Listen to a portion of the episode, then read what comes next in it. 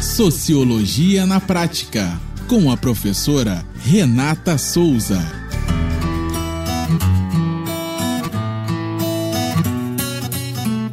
Olá, pessoas. Eu sou a professora Renata Souza e esse é mais um podcast do Sociologia na Prática. Nossa reflexão sociológica de hoje é: é mais fácil culpar 100 mulheres e o movimento feminista do que condenar um estuprador. É.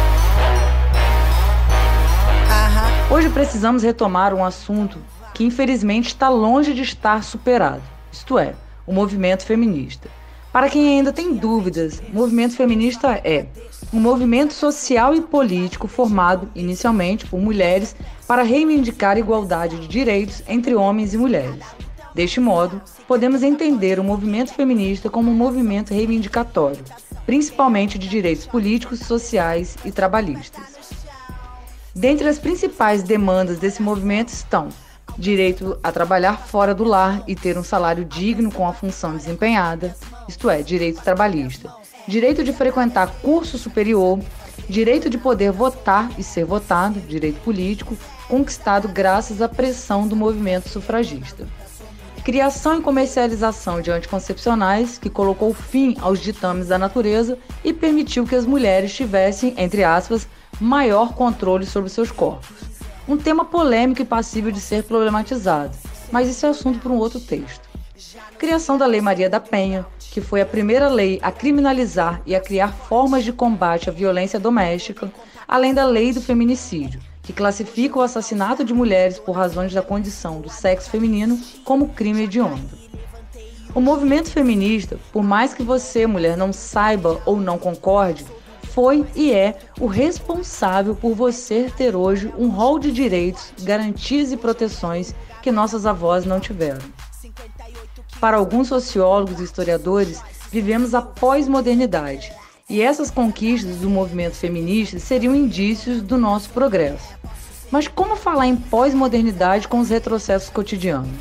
Como falar em sermos modernos quando fake news fazem parte da agenda política nacional? Quando as instituições que deveriam nos proteger nos mata? Estaríamos vivendo tempos sombrios? Ou seriam tempos bárbaros?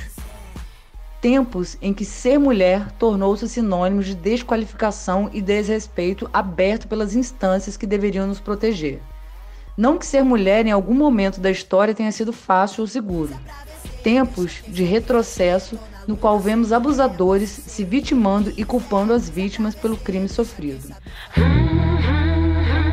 Nas últimas semanas, assistimos a dois casos de violência sexual onde as vítimas foram culpadas e os culpados vítimas. As mulheres tiveram seu corpo invadido e desrespeitado sem o seu consentimento, mas foi a palavra e a condição financeira dos homens envolvidos que determinou como a, justi a justiça foi feita. Se não bastasse a violência em si que o crime contém, o advogado de defesa do empresário acusado de estuprar uma jovem de 23 anos em uma festa em 2018 expôs, desrespeitou, humilhou a vítima durante todo o julgamento. Isto é, a jovem foi mais uma vez violentada. Dessa maneira, podemos ver como as mulheres são de forma recorrente des desacreditadas, aviltadas e transformadas em ré em um crime no qual ela era vítima.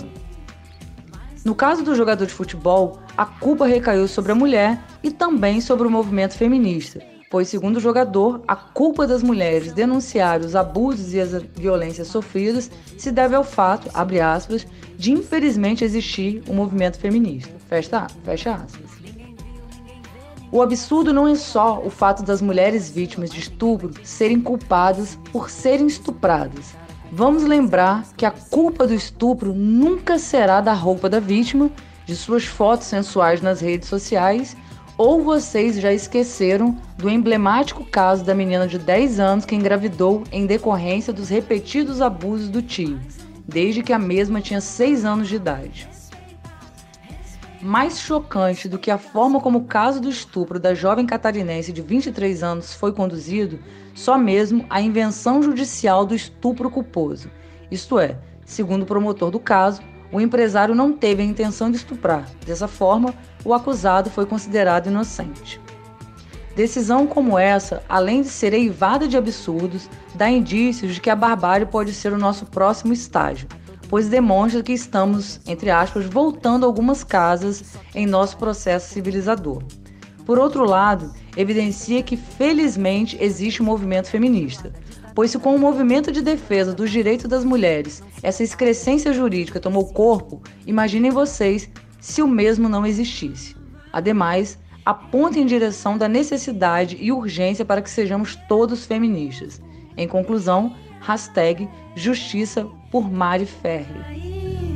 Mas não tô à toa, respeita, respeita, respeita as mina